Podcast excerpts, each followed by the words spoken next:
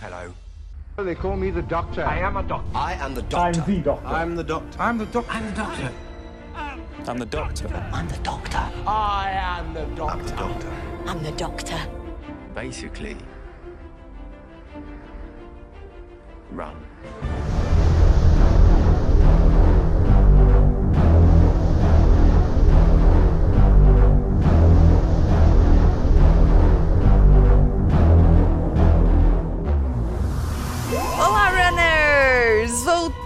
Voltamos finalmente com Basically Run. A gente não tinha esquecido de vocês, só um pouquinho, mas não tinha esquecido. Nesse episódio, vamos falar sobre os episódios 4 e 5 da 11 temporada, que são. Tan, tan, tan, tan. Obrigada! Vai daí, Mayara. Continua, Mayara. Agora com os esportes. Esse, da- Esse episódio mesmo. Meu nome é Maia Loureiro e o potencial dos episódios foi jogar no lixo, assim como o potencial dessa abertura foi jogar no lixo. Agora vocês falam seus nomes. Olha, eu acho que a abertura foi melhor que os episódios. Olha aí, grande chance. Faz uma enquete, né? Enquete. Quem escutou, pod... Quem escutou podcast, o que foi melhor? Episódio 4 5 Quando- ou abertura da Maia? Eu voto Quando na abertura da lançar. quando, quando lançar o episódio, coloca o- uma votação no Twitter lá, pra gente votar. Eu sou o Thiago Siqueira e será que esse chimbinha precisa de uma Joelma pra funcionar? Olha só, esse episódio foi tão bosta que o Siqueira não cantou. Não merece. Eu sou o Gustavo e a gente tem um questionamento muito sério nesse episódio de hoje sobre Chris Chibnall e Mark Gates. Eu não vou dar o spoiler aqui. Vocês vão ter que ouvir pra saber. Eu quero comentários depois pra ver se vocês concordam. Por favor. E aqui é Matheus Sadal e eu acho que tem um Pting comendo a criatividade de Chris Chibnall Olha por aí. essa temporada. Olha aí. Nice. Eu teria um Funko Pop do Pting. Eu também. Essa- também. Essa criatividade também não é orgânica. e é isso então. Bora pro episódio. Basically, run!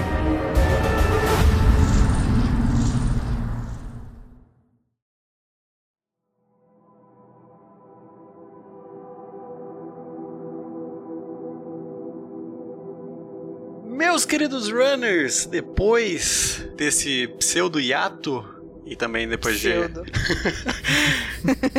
também depois da nossa do nosso podcast levemente depressivo, que foi com Rosa, estamos de volta aqui para falar do episódio 4 e o episódio 5 da 11ª temporada. Quais são os nomes dos episódios? Vamos lá. Arachnids in the UK e Tetsuranga Condrum. É assim que fala? É, não é Tsuranga, não? Con é, Suranga Conundrum. É, é mais difícil é, reproduzir o nome do episódio ou reassistir o episódio? Hum, olha aí. Olha aí. Olha aí. Olha, vamos dizer o seguinte. Eu gosto do episódio 5. Do episódio 4, nem tanto. O episódio 4 é a faixa 7 de qualquer disco aí que você vai ouvir, sabe? É só pra encher linguiça mesmo. É, no final das contas, faz muito sentido colocar esses dois episódios aqui no, no podcast. Que eu acho que junto com o episódio 2, talvez seja um dos mais esquecidos, né? Da temporada inteira. Ou seja, 30% da temporada. Ah, não, é, é que agora é complicado falar porque a gente já assistiu a temporada inteira e já sabe o que espera, né?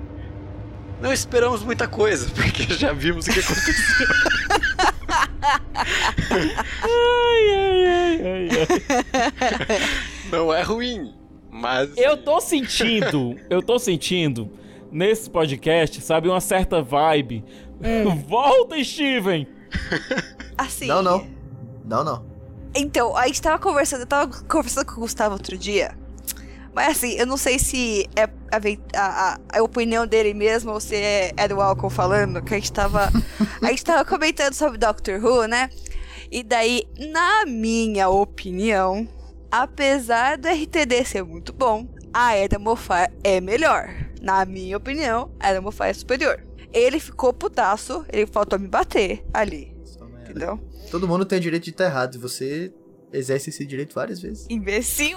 Olha, Ô, ô, Maia, mas eu vou te falar uma coisa. É, o, o Mofá, ele teve mais temporadas, né? Então, obviamente, Teve. ele teve mais chance de errar. Teve. E ele errou Teve. muito, ele errou muito. Tipo, Ele metade, errou. Não, não metade falando ele errou. ele errou. Só que quando Só ele que acertou, assim- ele acertou pra caralho. E eu tô com você, eu prefiro. Então. Sabe, a quinta e a nona, rapaz. A quinta e a nona. Coisas lindas de Deus. E metade da sexta. Metade da sexta, exatamente. Ah, tava, né? A gente fala depois. Mas tem a Bill. Mas e o episódio 4 aqui, hein? Agora, gente, eu, eu Ei. coloquei, eu coloquei isso na roda. Eu coloquei isso na roda porque esses dois episódios, eles são escritos pelo, pelo nosso querido Chris Chibnall, o nosso querido Cristiano. E é aquela coisa, quando a gente tava na era RTD e quando a gente tava na era Moffat, os episódios escritos pelos showrunners eram muito esperados.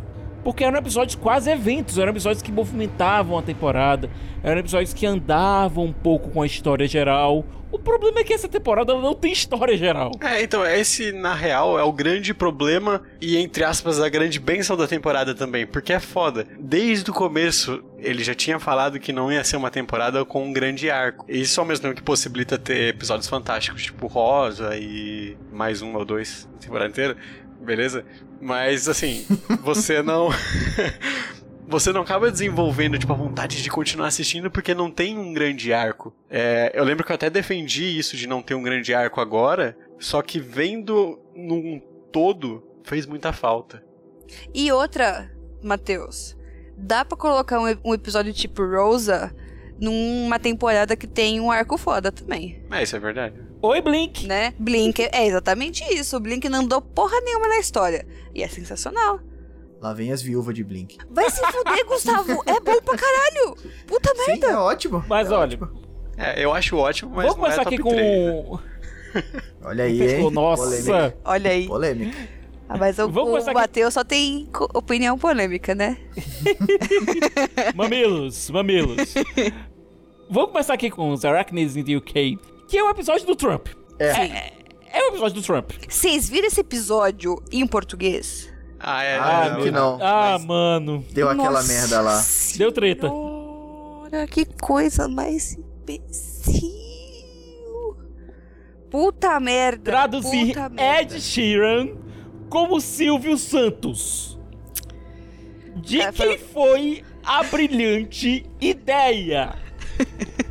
Ah, não, mas a gente tem que localizar o nosso conteúdo. Ah, vai se foder. Foi nesse que teve a de parada do coerrola. bônus? Olha, traduz Ed Foi. Sheeran como, sei lá, Gustavo Lima. Mas, caralho, meu irmão. Né? E, e olha, mesmo assim é uma idiotice, porque achar que o público brasileiro não sabe quem é o Ed Sheeran, Né? gente, Puta é merda. público de Doctor Who. Esse povo gosta de coisas inglesas e americanas. então pressupõe-se que esse público sabe quem é o Ed fucking Sheeran. É, e sem contar o que o Matheus lembrou agora, que trocaram um diálogo onde a Yas tá brigando com a irmã dela pra um debate político. É, É sério? foi. Ah, eu, não, eu não peguei essa parte, só peguei a parte que ele tá falando ali do. Olha, Do Silvio Santos. Não, quando elas estão brigando, é, em inglês elas falam assim, ah, é, eu vou sair pro trabalho porque alguém nessa casa tem que trabalhar. Aí a outra, é, tipo, break a leg, alguma coisa assim, sabe? Tipo, tomara Uhum. que você não, não se foda aí na rua, sei lá, alguma coisa assim. E aí em du- dublado ficou, tipo,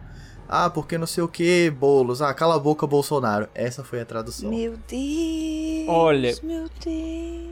Eu vou ter que puxar aqui, certo? Já que a gente entrou na polêmica, eu vou ter que puxar aqui algo que o Guilherme Briggs falou no Twitter. Ele foi um dos caras que realmente colocou essa polêmica pra frente, porque toda vez que você fala de dublagem, o Guilherme Briggs aparece. É a mesma coisa você falar Beetlejuice, Beetlejuice, Beetlejuice.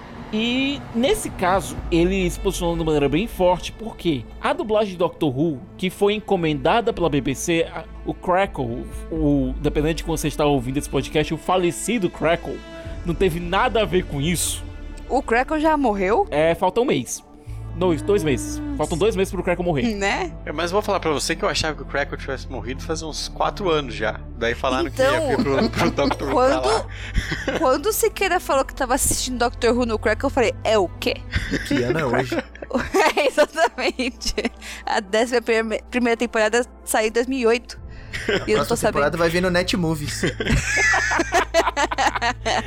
Pois é, dependendo se você assistir. É, tá, eu não sei como é que tá a dublagem, não sei se é a mesma dublagem, porque eu comprei o Blu-ray e acabei não pegando a versão nacional no Look, que o Look é quem pegou a série agora. Tanto é que exibiu, inclusive, o especial de, o especial de Ano Novo. Mas. Enfim, a culpa não foi do Crackle, do falecido Crackle, nem é do Luke se é a mesma dublagem. A culpa, nesse caso, é do cliente, que é a BBC, que encomendou uma, uma equipe de dublagem é, com sede em Miami Eita, moleque, eu sei dessa treta. certo? E geralmente o pessoal de Miami, ele não tá tão atenado assim.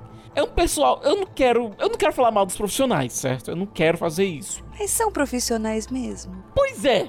são, são cara, são pessoas que geralmente não tem nem o a carteirinha de ator, Sim. sabe? Então não, sabe, é é complicado falar que eles são realmente profissionais gabaritados pra fazer o negócio. E quando você tá fazendo localização, você tá querendo colocar aquele diálogo pra realidade do local que você tá, bom, localizando. É, na hora que você coloca um, um discurso político onde não existe, e na hora que você coloca uma celebridade local que não tem nada a ver com, com o contexto que foi falado, você não tá fazendo um bom trabalho de localização. Nesse sentido, a dublagem de Doctor Who foi horrorosa. Eu não tô falando aqui dos atores, é, dos. Eu tô falando realmente de direção de dublagem e de tradução. E algumas decisões que foram tomadas não foram boas. Como, por exemplo, se referir a doutor sempre como doutor, certo? Ao invés de você colocar doutora, é sempre doutor. Em todos os momentos da dublagem acontece isso. Na legenda também, mas isso a gente releva. É. Mas, é.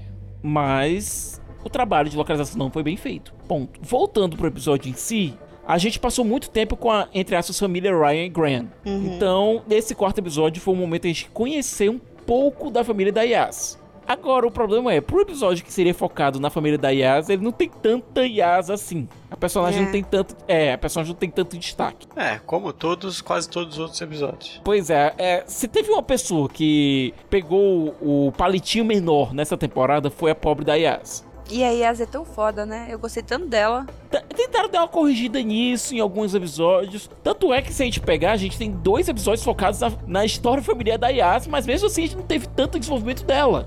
Porque sempre tinha a história do Gran e do Ryan pra puxar. Então ficava complicado de desenvolver a personagem assim.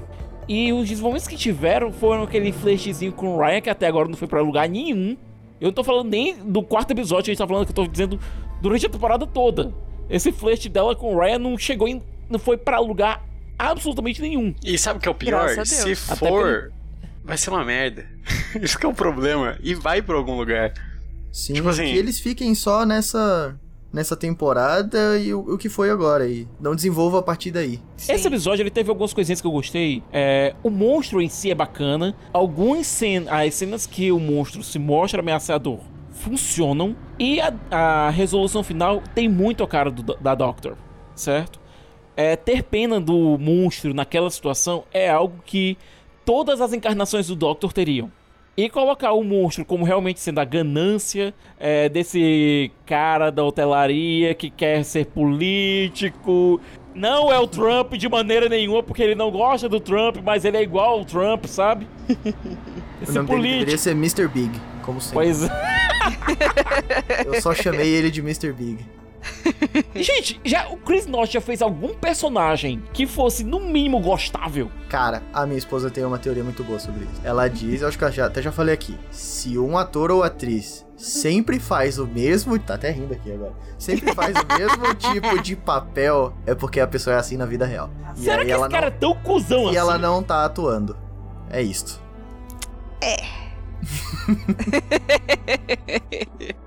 Cara, pode começar a ver. A pessoa começa a fazer uns 3, 4 papéis. É a mesma coisa. Ela é assim na vida real. Ela não É, tá atuando o- porra nenhuma. É o efeito Rachel. Ah, efeito Rachel, total. Nossa. Agora, gente, me diga uma coisa. É, O que, é que vocês acharam da família da Yas? Eu curti a família da Yas. Um pai acumulador de lixo, a mãe é legal. Sim. A irmã é escrota, aparentemente. É, ela me Sim. lembra a irmã de uma personagem do VIP que eu tô assistindo agora, também, mesmo esquema. E né, quem salva é a Yas. Sim. E a avó, Ah. mas a gente não sabe disso ainda. Pois Não. é. É, tecnicamente a gente não sabe. Time Wibbly Traveling. Wobbly, Wibbly Wobbly Time Wiming. Mas, cara, o pai ser acumulador faz até certo sentido. É, eu até consigo me relacionar com ele, sabe? Porque, Tipo, vocês tinham que ver aqui como é que tá, como é que tá aqui em casa, sabe? Meu quarto. É sério, eu tenho, eu tenho problemas. É, tipo, é livro, quadrinho, game, tudo misturado aqui, sabe? Uma pequena bagunça. Eu vou te falar uma coisa. O dia que você mudar de casa, se um dia você fizer isso, vai dar um trabalho absurdo. Vai. Nenhum amigo meu vai se, vai se prontificar pra ajudar. Nenhum. Tenho certeza. É... A mãe da Yas, trabalhadora, esforçada, indo trabalhar mesmo quando um dia de expediente. Sabe? Bacana. E quando o RTD fazia isso, de mostrar a família dos Companions, como ele fez com a família da Rose. Pô, a gente adorava a família da Rose. Hum, A Jack gostava da Jack? Eu gostava da Jack. Ai, gente, eu, eu, eu, que eu falei, eu tô reassistindo essa merda. Eu queria matar a Jack de todos os jeitos possíveis. Ah, mas é que, tipo, ela é chatinha, só que você não quer que ela morra, né? Com aquela coisa. Não, com o nono ela era chata. Com o décimo ela começou a ser a sogra legal. Família que eu gosto mesmo, mas é só por causa do Wilf, é a da dona. É. A do Rory eu também gosto, por o Arthur. A família da Marta foi a que mais apanhou durante a série inteira. Sim. Verdade. Certo? Dá uma certa pena da família da Marta. Mas você se importava com a família, sabe? Nesse ponto, com a família da Yas, só tá lá, sabe? Você não se importa. Pô, quando apareceu o pai do Rory, na mesma hora, não era nem porque era o seu Weasley, sabe? Mas na mesma hora você. Pô, esse cara é legal. Quando o Wilf apareceu, quando a gente nem sabia que ele era avô da dona, pô, esse cara é legal. Quando a família da Marta apareceu. Pronto, eu acho que o mais parecido que a gente tem com a família da Yas é a família da Marta.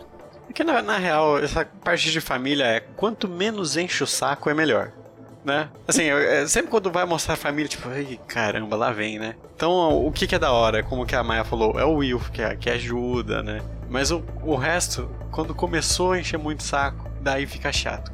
Que nem Time Traveling Again, o, a família do, do Ryan. Ai, aquele cara apareceu, eu fiquei. Ah, é, é, é. A família do Ryan, a gente teve o. A gente teve o Grant, que virou Companion. Que é o Wilf 2.0 é o Wilf 2.0 e a avó do Ryan, que a gente passou muito pouco tempo com ela, mas era legal. Sim, exatamente, é. Ia ser uma puta companion foda, hein? Nossa, sim. Eu vou falar sobre isso depois, mas quando você apare aparece uma pessoa que diz, porra, essa pessoa seria um ótimo companion, essa pessoa vai ela morrer. Morre. Sim. Isso é tradição em Doctor Who, cara. É tradição. O, o showrunner cria um personagem que você olha para o personagem e diz: Porra, que personagem legal, ele devia entrar na Tardes esse personagem vai morrer. Eu fiquei ansiosa a quarta temporada inteira pensando que o Wilf ia morrer. a todo episódio, ele vai morrer, ele vai morrer, ele vai morrer. É tão bom que eles não mataram ele. Tu falou o Wilf, não o Graham. é, o Graham, é. Eu, eu vou ficar chateada se ele morrer também. Eu, eu tô gostando demais dele. De, dos três companions é que eu gosto mais. É, por mim, largava o Ryan, largava a Yas, era só o Graham mesmo, pronto. Caralho. Até porque, olha, ah, nesse episódio, é, o Graham também teve um desenvolvimento de personagem muito bom.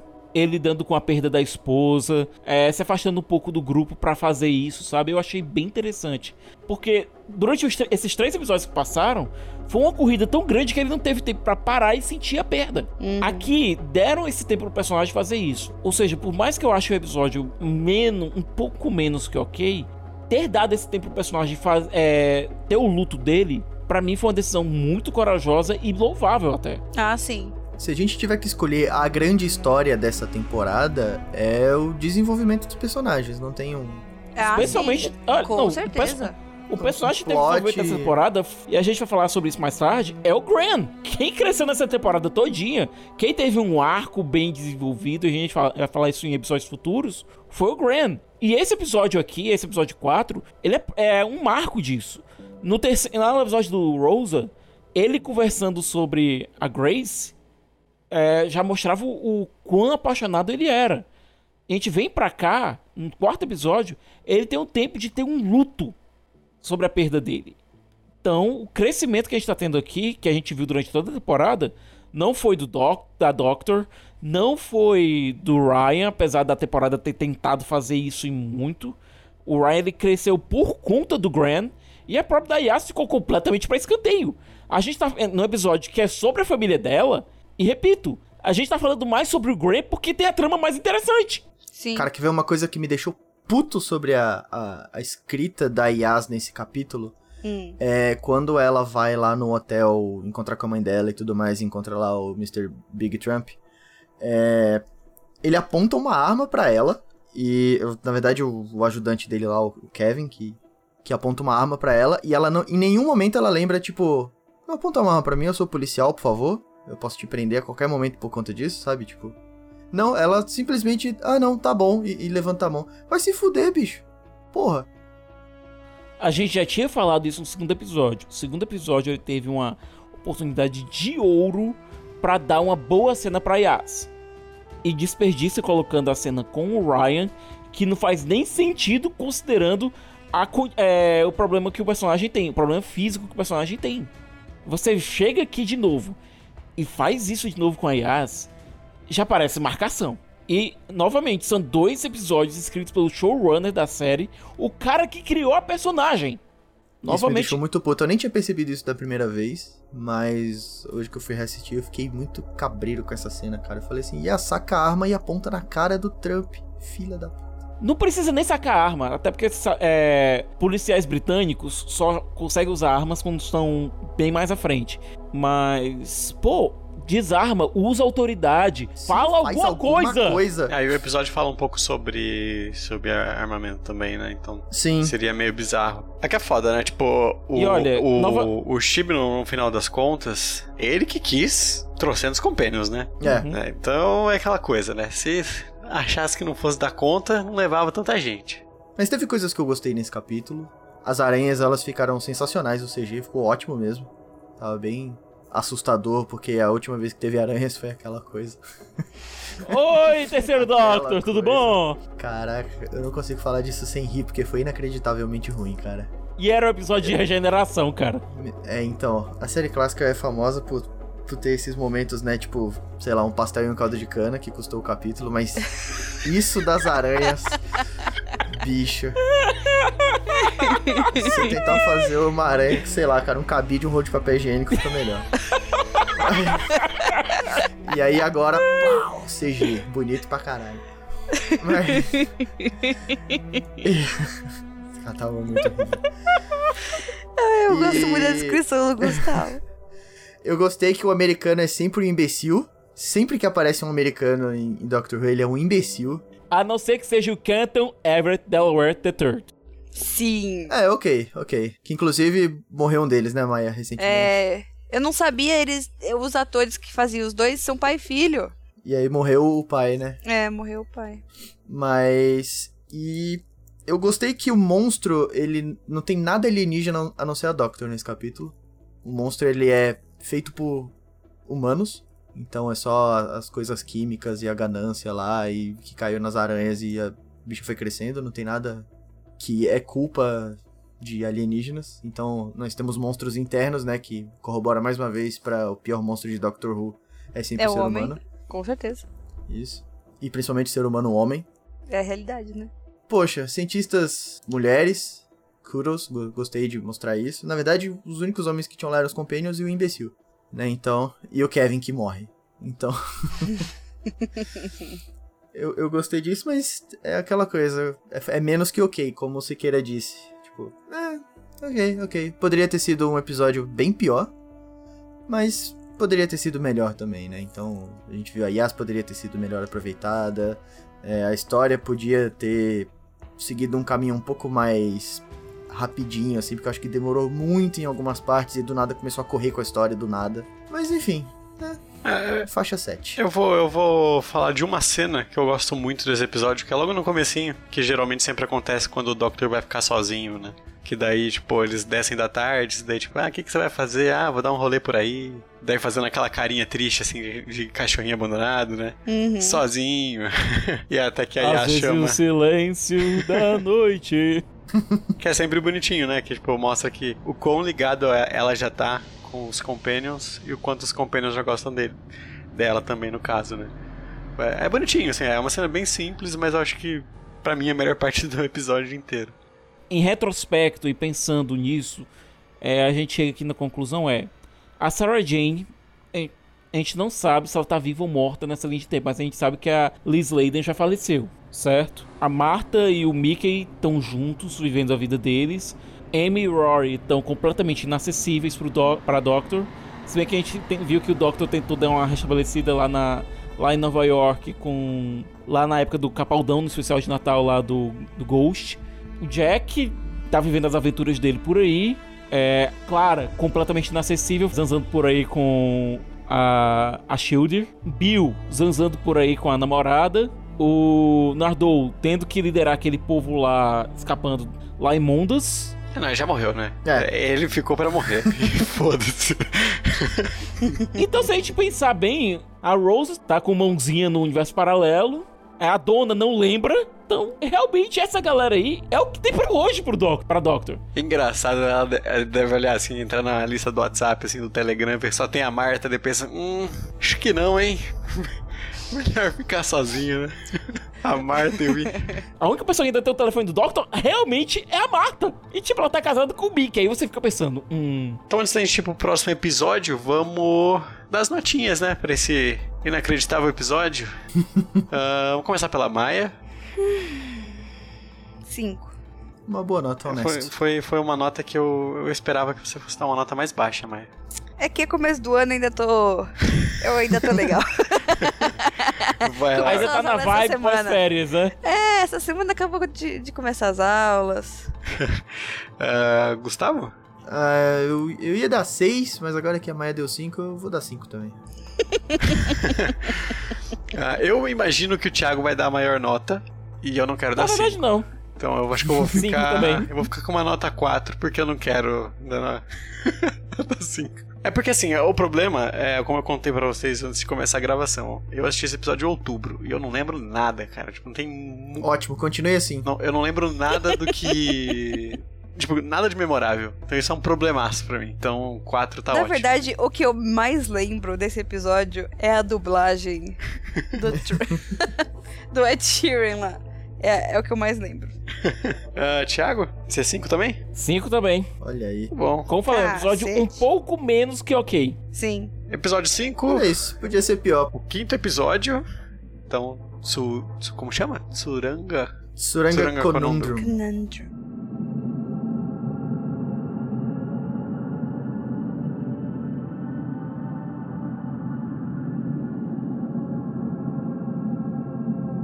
Tá aí um episódio que eu achei que ia ser bom. Mas eu assisti e aconteceu o mesmo problema com o episódio anterior. Eu não lembro muita coisa tirando o cara grávido. Esse episódio teve várias coisas memoráveis, Matheus. Tirando com o isso. Esse cara bom. grávido. Olha, eu tenho um problema com esse episódio do ponto de vista é, conceitual. Como é que o episódio começa? Basicamente, a Doctor e o time da Tardes estão num planeta sucata, é, tentando encontrar alguma, algum wibbly wobbly trequinho lá que a Doctor quer pra Tardes. E acabam acionando uma mina. A mina explode. Uma e eles mina. são levados. É, mina, Seus seus cabelos é da hora. A mina explode, feita a busca dos humanos assassinos. E eles são levados para um hospital. Estão sem a Tardes, que a Tardes ficou lá no planeta. Nesse momento, a Doctor dá um piti. Cara, esse piti da Doctor me irritou profundamente. Me pareceu completamente fora da personagem. Nem o. Cara, nem o Capaldão, nos momentos mais Dark 12 dele, iria pôr em jogo a noção de arriscar um bando de pacientes que estão precisando chegar no hospital para voltar para pegar a Tardes. Mas O é que ali próprio- ela não sabia que, que ela tava numa nave pra começar, que ela descobre isso depois. E ela não sabia que sair dali ia botar em risco os outros Isso, ela- pacientes. não, isso já começa a me irritar. Uma coisa que o- todas as encarnações do Doctor tiveram foi o seguinte: no momento que acordam, já sabem exatamente onde estão. Sim, os caras cheiram, o, che- o, o, o ar já fica tipo, o planeta nananã, da galáxia nananã. É que o hospital tem cheiro de limpeza, mas não dá pra saber. Ele- o que é. Então, mas, tipo, Não, naquele é- episódio que tava o, Ca- o Capaldi e a Missy no, numa nave também, ele olhou pra Missy e falou, você tá sentindo? Ela falou, tô. Aí tá numa nave. Rapaz, Eles dão uma explicação, eles dão uma explicação rápida pro que tá acontecendo, certo? Uma explicação que realmente é convincente. Ela tinha acabado de levar aquela mina, tava com o corpo dela completamente ainda fora de sintonia e tal. E no momento que ela pega no chão, ela nota que ela tá numa. Ela tá numa. Ela sente a vibração e nota que ela tá numa nave. O que me irrita mais é o fato dela agir de uma maneira completamente infantil no começo do episódio. E dizer, não, é, cadê o piloto? A gente vai ter que voltar. sabendo que tá numa nave hospital. Honestamente, isso me irritou.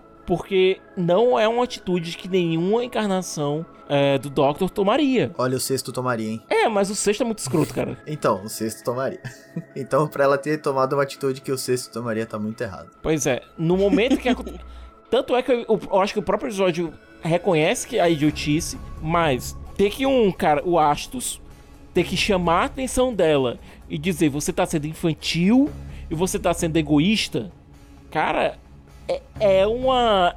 É um erro com o personagem, é um erro de caracterização que eu acho extremamente incômodo. Porém, no entanto, contudo, depois que essa falha é resolvida, o resto do episódio para mim é bem legal. Eu gosto bastante. Gosto bastante. Eu acho ele, que... ele é bem sci-fi, assim, ele é o mais sci-fizinho de todos até agora. É episódio de base em perigo. Que é um tipo de episódio de Doctor Who que eu gosto muito. Episódio de base em perigo. Os personagens que aparecem para esse episódio são bacanas, são interessantes. É, eu gosto muito do Astros, como falei. Ele é o cara que ele tem autoridade para chegar e dizer pra Doctor você tá errada. Por mais que a situação em si fosse errada, mas enfim. É o tipo de cara que eu gostaria de ver dentro do time da Tardes. E portanto, obviamente, ele vai ser morto logo no começo do episódio. para mostrar como a situação é séria. Ai ai. O perigo do episódio todo é basicamente um. É o Stitch do Lilo e Stitch.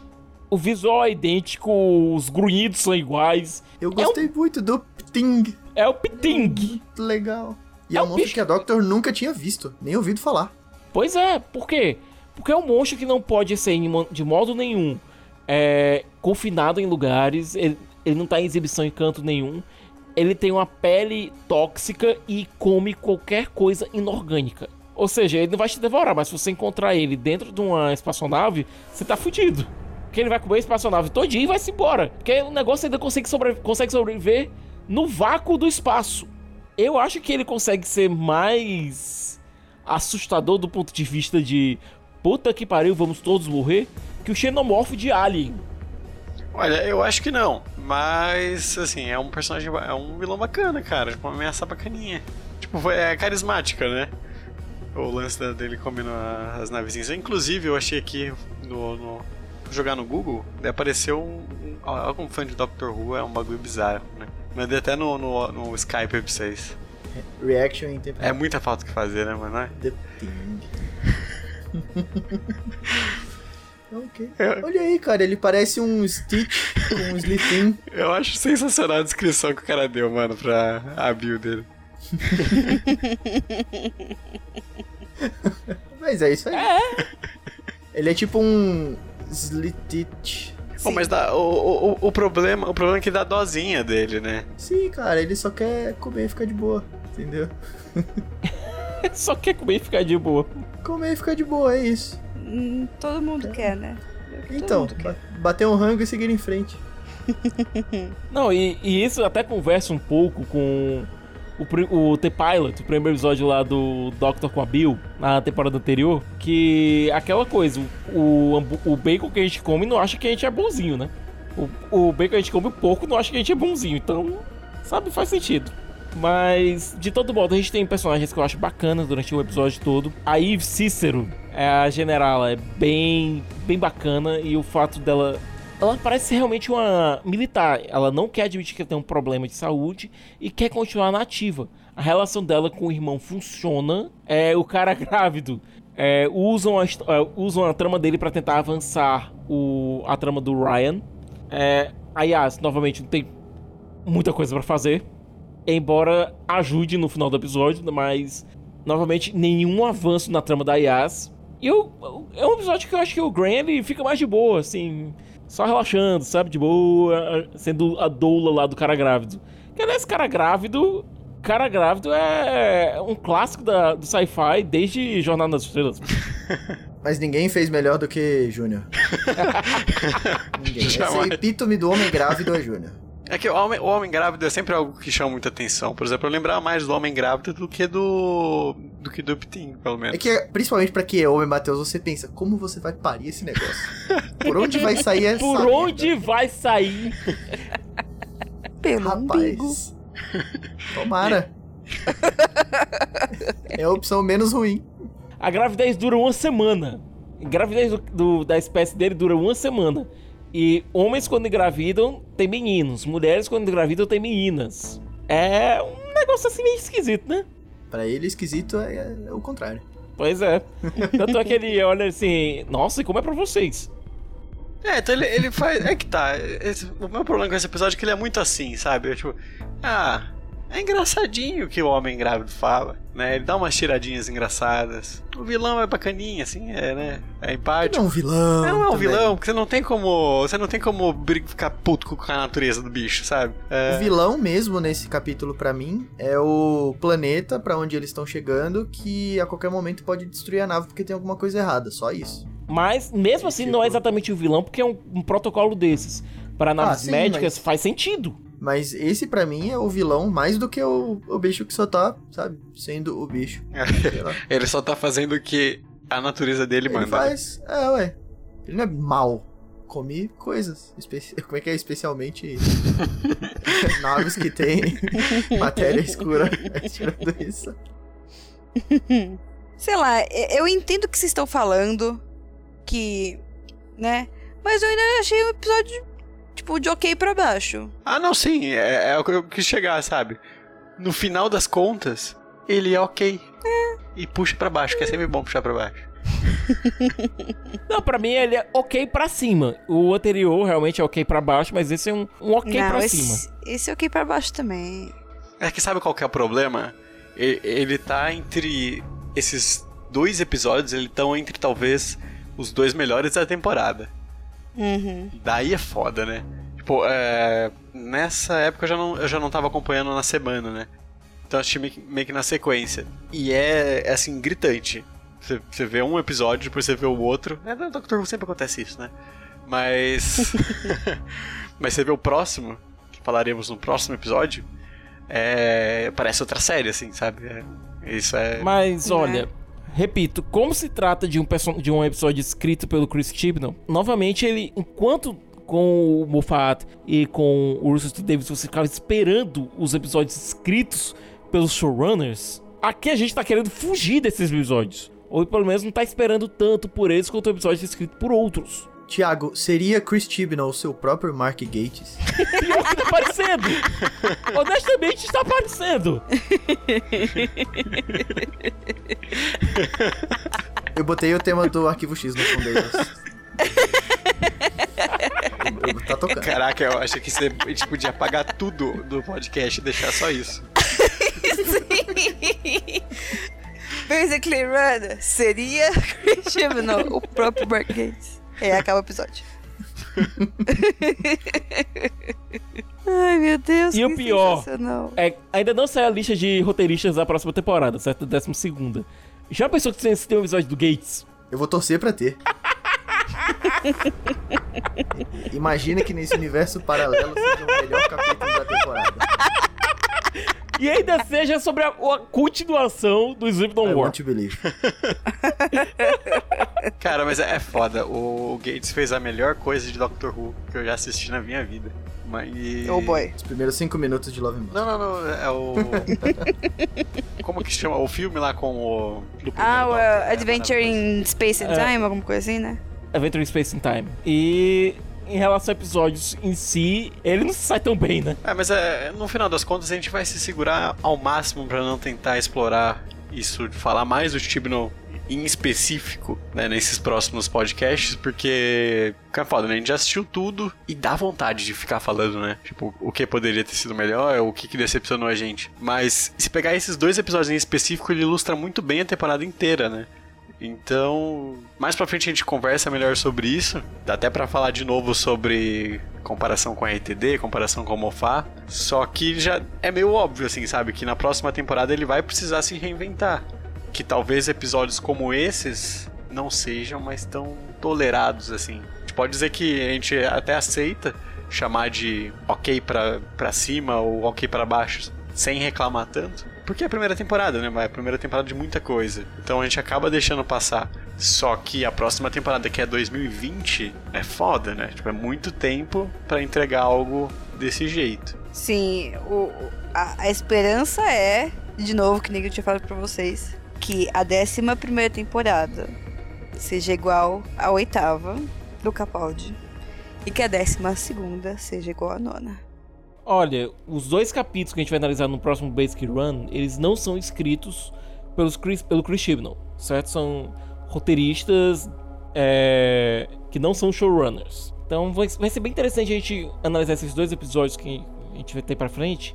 Até porque a gente tá vendo que o Chris Chibnall ele tá tendo sérios problemas em criar alguma coisa memorável. Uhum. Tá e ele vai ter essa pra- pressão, né? Vai ter. E ele tem, ele criou esse problema para si mesmo de ter quatro personagens fixos. Ele aumentou um pouco a duração do- média dos episódios. Os episódios agora têm geralmente 50 minutos. Mas mesmo assim, eu acho que ele não tá conseguindo ter tempo de trabalhar com todo mundo do elenco fixo durante esses quatro minutos. E é engraçado que a gente tem outras séries por aí que tem até um número muito maior de personagens fixos e consegue equilibrar bem as storylines. Até a Então- própria uh, Broadchurch, né? Que ele tem Pois é. 7 bilhões de personagens e ele, e ele consegue é, trabalhar bem. Só que o problema é que ele não pegou o bonde andando, né? No, em, em Broadchurch. Então ele sabia. Ok que, ok que Doctor Who ele pegou uma- algo praticamente do zero, mas ainda assim ele tinha um universo já pré-estabelecido, né, para ele brincar. Então talvez ele esteja, assim, não sabendo brincar com a caixa de areia dele. Né? E, Matheus, tem uma coisinha. É, eu acho que o Tsuranga, ele funciona muito melhor durante a segunda parte. Aliás, durante... Terminando aquela, aquela primeira partezinha do episódio e depois indo pra frente. Porque a Doctor está tomando a frente de todas as decisões ali. A Doctor... Depois do chilique, né? depois do chilique, ela se centra e toma as decisões. Ela vê o problema e começa a resolver. É parecido com o que aconteceu, por exemplo, no, no episódio da temporada passada, onde o Doctor fica cego, Uhum. certo? O Doctor vê um problema e vai solucionar. A gente já viu como funciona mais ou menos o, a, a engrenagem de pensamento do Doctor quando ele tá tendo que lidar com a situação. A gente viu muito isso no Heaven Sent, lá na nona temporada. Ele, ele é, Doctor fica imaginando a solução do problema e como chegar lá. Heaven Sent mostrou muito bem essa linha de raciocínio. Aqui a gente vê essa linha de raciocínio, essa linha de raciocínio dela também sendo implementada. Ela vê o problema e começa a, a tentar procurar uma solução. Quando a Doctor tá fazendo isso, ela tá sendo realmente Doctor. E isso acontece nesse episódio depois que o Chilique passa. E todas as histórias que estão acontecendo ao redor dela são paralelas. Não tem nenhuma história que, se é, que tente tomar o lugar da história da Doctor como a storyline A. E esse é um dos problemas que a gente está tendo com o Chibnall. Ele não está conseguindo dosar muito bem o que é do- o, a Doctor com os Companion. É muita gente. Até mesmo o Moffat, quando ele tinha só duas pessoas, ele às vezes tinha esse problema. Muita gente estava reclamando da Clara tá roubando o protagonismo do, do Doctor lá na oitava e na nona temporada. Vocês lembram disso? Uhum. Mas a presença do Capaldi fazia com que ele fosse o protagonista indiscutível toda vez que ele surgia. Aqui a gente tá tendo um problema muito maior porque são quatro personagens e às vezes o Chibnall não consegue colocar a Doctor como o centro da história. O que é um problema sério. A série se chama Doctor Who, pelo amor de Deus. É, o, o grande problema é, é acontecer que algumas pessoas, acho que é a minoria, ainda bem, né? Tem muita gente que não gosta do, do, do Capaldi, né? Só que muito do das temporadas do Capaldi, o problema não foi ele. O meu medo é que isso alimente o hate pra quem não precisa. Esse é o meu grande medo do que possa acontecer futuramente, sabe? Eu espero que na próxima temporada as coisas se alinhem. Eu tô gostando muito dela, assim, sinceramente. eu acho ne- que ela tá, tá mandando muito bem. Só que Tá, tá mandando bem. o pessoal pra desviar o foco e criticar quem não deve é dois palitos, né? E olha, nesses dois episódios, o final do episódio do Zarakin com ela encarando o Mr. Big e tentando dar algum conforto pro monstro, entre aspas, e nesse episódio com ela assumindo o controle e tentando resol- e resolvendo a situação, são atitudes muito Doctor. Ela faz isso de uma maneira diferente do Capaldi. O Capaldi assumiu por uma, é, às vezes até por intimidação. Ela funciona por compaixão. É uma forma muito mais parecida com o que o, Tenth o décimo Doctor fazi- fazia. E o Eleventh também, de um certo modo. Mas ela, ela funciona muito pelo coração. O Capaldi funciona por experiência e às vezes até intimidação. São duas formas diferentes de atingir o resultado. Quando o resultado é atingido, ou seja, a Doctor assume as rédeas da história, beleza, funciona. Quando a gente tem uma série de storylines brigando para saber quem é a storyline que vai ser a força motriz do episódio, geralmente dá merda. O que falta é essa segurança para a própria série. Quem é o meu protagonista e como a série vai se desenrolar. Vamos pra nota? Vamos pra notinha. Vamos lá, Maia, começa você. Que... Vamos. Esse foi o vamos, mas não vamos que eu já ouvi da Maia. Eu realmente achei esse episódio bem. bem okzinho, entendeu? Eu, eu queria ter gostado mais do, do bichinho lá do Stitch. Eu nem sei o nome dele, pra, pra vocês verem o quão, o quão pouco me impactou. Vocês acabaram de falar o nome dele, eu não lembro mais. Pitim! Segue, segue ele lá no, no, no Twitter. Ele fala pouco, mas ele come muito, aparentemente. eu sei lá, eu daria um 4 pra esse episódio. Ah, eu, eu tô. Eu tô meio. Sabe, eu, assim como teacher, eu vejo uma criança, criança inteligente, sabe, pronúncia maravilhosa, que é coisa linda. E daí a pessoa vai lá e, tipo, caga pra tudo e joga todo aquele potencial no lixo. É isso que eu tô vendo dessa temporada. Tem uma. Então, você já vai poder chamar algum dos seus alunos de 11 temporada de Doctor Who. Exatamente. Exatamente. Se chamar de décima, sabe- então fudeu, né? Daí. Sabe, eu tô vendo todo esse potencial foda e não tá sendo aproveitado. Uhum. Então, é, é um pouquinho assim de. O episódio realmente é ruim e um pouquinho de desgosto. Ah, vamos lá, Gustavo? Bom, eu vou dar um 6 pra esse episódio. Justo. Justo. Ele, ele me lembrou, agora que eu conheço a, a temporada inteira já, ele pra mim é o time heist dessa temporada. É um, um dos episódios, um dos poucos que salva da oitava temporada, né? E, e que eu usava pra apresentar pras pessoas o Capaldi enquanto a gente ainda não tinha mais material. Então, talvez esse seja um dos poucos que eu vá recomendar pra essa parte mais sci-fi, tipo, ah, espaço, naves, etc. Claro que eu vou recomendar o da Rosa pra quem quiser e tudo mais, e outros dessa temporada, mas esse eu acho que tem uma vibe bem time heist pra mim, que é um episódio que eu gosto, mas ele é só massa velho, assim, ele é legal, nada espetacular. Então, 6 pra mim tá de bom tamanho. Ah, eu vou ficar com uma nota 5, um pontinho a mais do que o episódio anterior. É simplesmente que eu acho um pouco mais carismático. Um pouquinho, assim. Mas ainda assim fica naquela. naquele banho-maria, assim, aquela coisa de. Caramba, semana inteira esperando pra assistir esse episódio. Né? Aquela decepção, assim, sabe? E eu tô muito com a Maia, assim, sabe? No final das contas foi vendo num contexto geral, apesar de ter episódios muito bons, episódios memoráveis, em Sim, sua, não, em eu não tô sua- falando. Tipo, eu não quero deixar o Rosa no lixo com isso que eu falei, entendeu? O Rosa foi um episódio foda pra caralho. Mas ele, infelizmente, foi único. Nesse nível, sim. Não, não, é que no nível. é- foi um nível absurdo, né? Mas ainda assim ele tem bons não, mas episódios. ninguém chegou bons perto dele. Tipo, Rosa Parks, a nota dele de 0 a 10 é 500 milhões. Ninguém chegou nem a 10, sabe? Puta merda.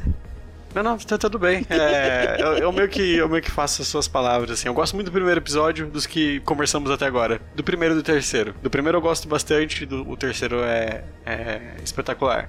Só que o, o 4 e o 5, assim, puta, complicado. Meh. É complicado. 5 é o Pois é, terceiro e- melhor até agora, dos que a gente falou. É, talvez. Talvez. O pior é o, é o 4, sem dúvida. Ah, Thiago? Bom, dou um 6 pra esse episódio. Como eu falei, eu tenho problemas muito sérios com a primeira parte dele. Aquele estilo da Doctor até agora não me desce. Mas dali pra frente, pra mim, o episódio voa. Funciona bem, é divertido, tem personagens interessantes, as storylines são bem equilibradas e ele termina de um jeito bem Doctor. Realmente gosto do que vi, com exceção daquele começo. Não fosse aquele começo, talvez eu desse uma nota maior, um 7, talvez até um 7,5, mas aquilo pareceu muito fora do personagem. Muito bom. Falamos sobre excelentes episódios aqui, né? Somos honestos com a nossa audiência.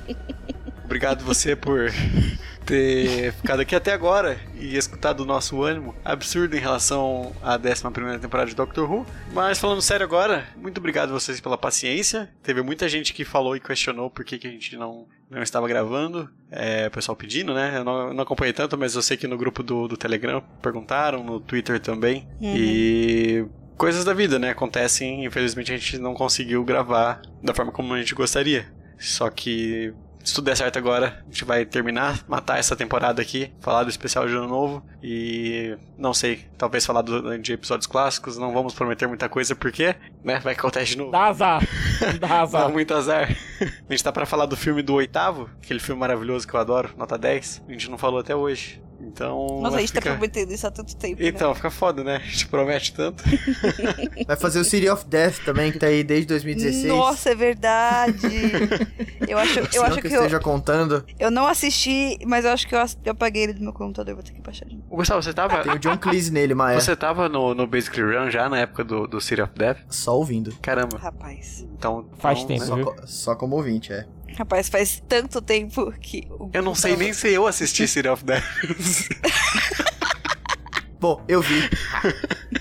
agora eu posso falar. Agora, ah, você viu aqui? Vi. Só não lembro, mas eu vi. Prestou atenção? Não, mas eu vi. Mas é aquela coisa, né? É, desculpa de novo pelos atrasos, mas é, é legal ver que o pessoal tá sempre pedindo, perguntando. O importante de tudo é que não acabou, né? Pode demorar, que nem a próxima temporada vai demorar pra chegar, mas um dia sai o episódio. Pode ser que você também não lembre dos episódios. É bom porque daí você vai lembrar que é uma merda. Então, Nossa. Matheus. mas recadinhos finais, se, se vocês quiserem complementar mais alguma coisa né, a respeito disso também. Agradecer os ouvintes, é sempre bom. Eu achei realmente legal o pessoal perguntando no grupo do Telegram da gente. Eu gostei bastante. Eu não vi muito no Twitter, mas. No Twitter teve bastante gente. É? Sim. lindos. A gente não vai acabar, eu juro, por, pra sempre. A gente pode se separar um pouquinho mais do que tá separado, mas a gente vai gravar ainda. Eu acho. Então, é para quem estiver interessado, no link do post vai estar o não, no link do post não. Pra quem estiver interessado, no post no site tem o link do grupo do Telegram, né, Gustavo? É isso mesmo. É, a gente tem o Facebook. Eu não sei o link. Não tem mais Facebook. Quem Ah, quiser Tá lá no entrar, site também. tá lá. Olha só, todo mundo tá saindo do Facebook. Eu saí também. O meu ainda existe, mas eu não tô lá de verdade. No nosso Twitter é arroba underline basically run. Vocês podem falar lá. O Gustavo e o Matheus, pelo jeito, estão dando uma olha. Uma não, não, eu, eu só vejo quando eu, eu, eu procuro, Eu- eu assim, estou. quem vê é o Gustavo Então, mesmo. o Gustavo está olhando. Eu, eu não sei nem a senha do, do Twitter. Eu não sei se mudou. Eu, eu sabia antes, mas não sei se mudou. É aquela mesmo. É aquela lá? Beleza. Segura o bagarai. O meu Twitter é Maia Loureiro. Mas assim, eu não uso muito, tá bloqueado. Às vezes o pessoal pede pra seguir, eu não, eu não aceito. Porque eu fico tipo, "Hum, será que é ouvinte ou será que é aluno disfarçado de ouvinte? Não sei, não vou aceitar. então depende mu- muito. Aí vocês falam de vocês, tá? Não quero falar. não. Ah, tem o site também. O nosso novo site é basicallyrunpodcast.com.br. Tá muito mais legal, tá muito mais show do que era antes. E daí vocês vão lá que tá louco. Ah, Thiago? Bom, vocês podem me acompanhar no rapaduracast.com.br. Tá demorando pra ser edição nova, mas já tem uma edição nova engatilhada e a gente vai seguir a partir dali. É, os vídeos lá no canal do Rapadura estão tão bombando realmente. É, lá no YouTube, só procurar é, Cinema com Rapadura lá no YouTube, vocês acham rapidinho, beleza? Meu Instagram é arroba Thiago underline SDF e meu Twitter é arroba Thiago Siqueira F. Podem lá me ver falando sobre mil nerdices e outras coisas menos agradáveis. Gustavo, fale sobre os seus 300 podcasts e, su- e sua ambição de dominar todos os podcasts. do- Não, não são 300 podcasts, Matheus. É apenas um além do, do Basically Run, que é o melhor podcast de Doctor Who do Brasil, que do mundo. Talvez não do mundo, porque agora o David Tennant tem um podcast. Tem, mas é de entrevista. É, de Então, entrevista. então mas... Mas, Mas ele, mas ele não fala de do Doctor Who. Doctor Who, mesmo sem ser de Doctor Who, é o David Tennant. Mas eu estou no Twitter novamente. Eu tirei um sabático lá pra botar umas coisas em ordem. Mas já estou de volta em arroba Gustavo Zelelé. E eu tenho o Continuum também, que é um, um podcast bem bacana de storytelling que estamos expandindo esse ano e fizemos o nosso padrim, que a gente vai usar pra crescer mesmo e comprar mais equipamentos e começar a gravar em estúdios em vez de só gravar em casa e aumentar a qualidade um pouquinho. Então, vou deixar o link também lá no, no post no site. Se alguém quiser ouvir, é, todos os links estarão lá. Muito bem, e quem quiser me seguir no meu Twitter, eu troquei de Twitter, né? Como disse, talvez na edição passada ou na anterior, não lembro agora. É sadalmateus. Ultimamente eu tenho passado muito tempo por lá. Isso não significa muita coisa, porque isso não é bom. Porque no Twitter geralmente você só vê porcaria. Então, às vezes é bom um período sabático, como o Gustavo tirou. Sinto inveja, mas não consigo. Aquela coisa. E é isso, gente. Eu espero que vocês tenham gostado do nosso podcast, apesar do nosso pseudo desânimo em relação a esses dois episódios, mas prometemos que no próximo episódio será melhor, porque também o nível dos episódios são um pouquinho melhores, né? Pelo menos eu gosto relativamente dos episódios 6 e 7. Então é isso, então é isso gente. Muito obrigado pela paciência, por esperar por mais um episódio e até o próximo programa.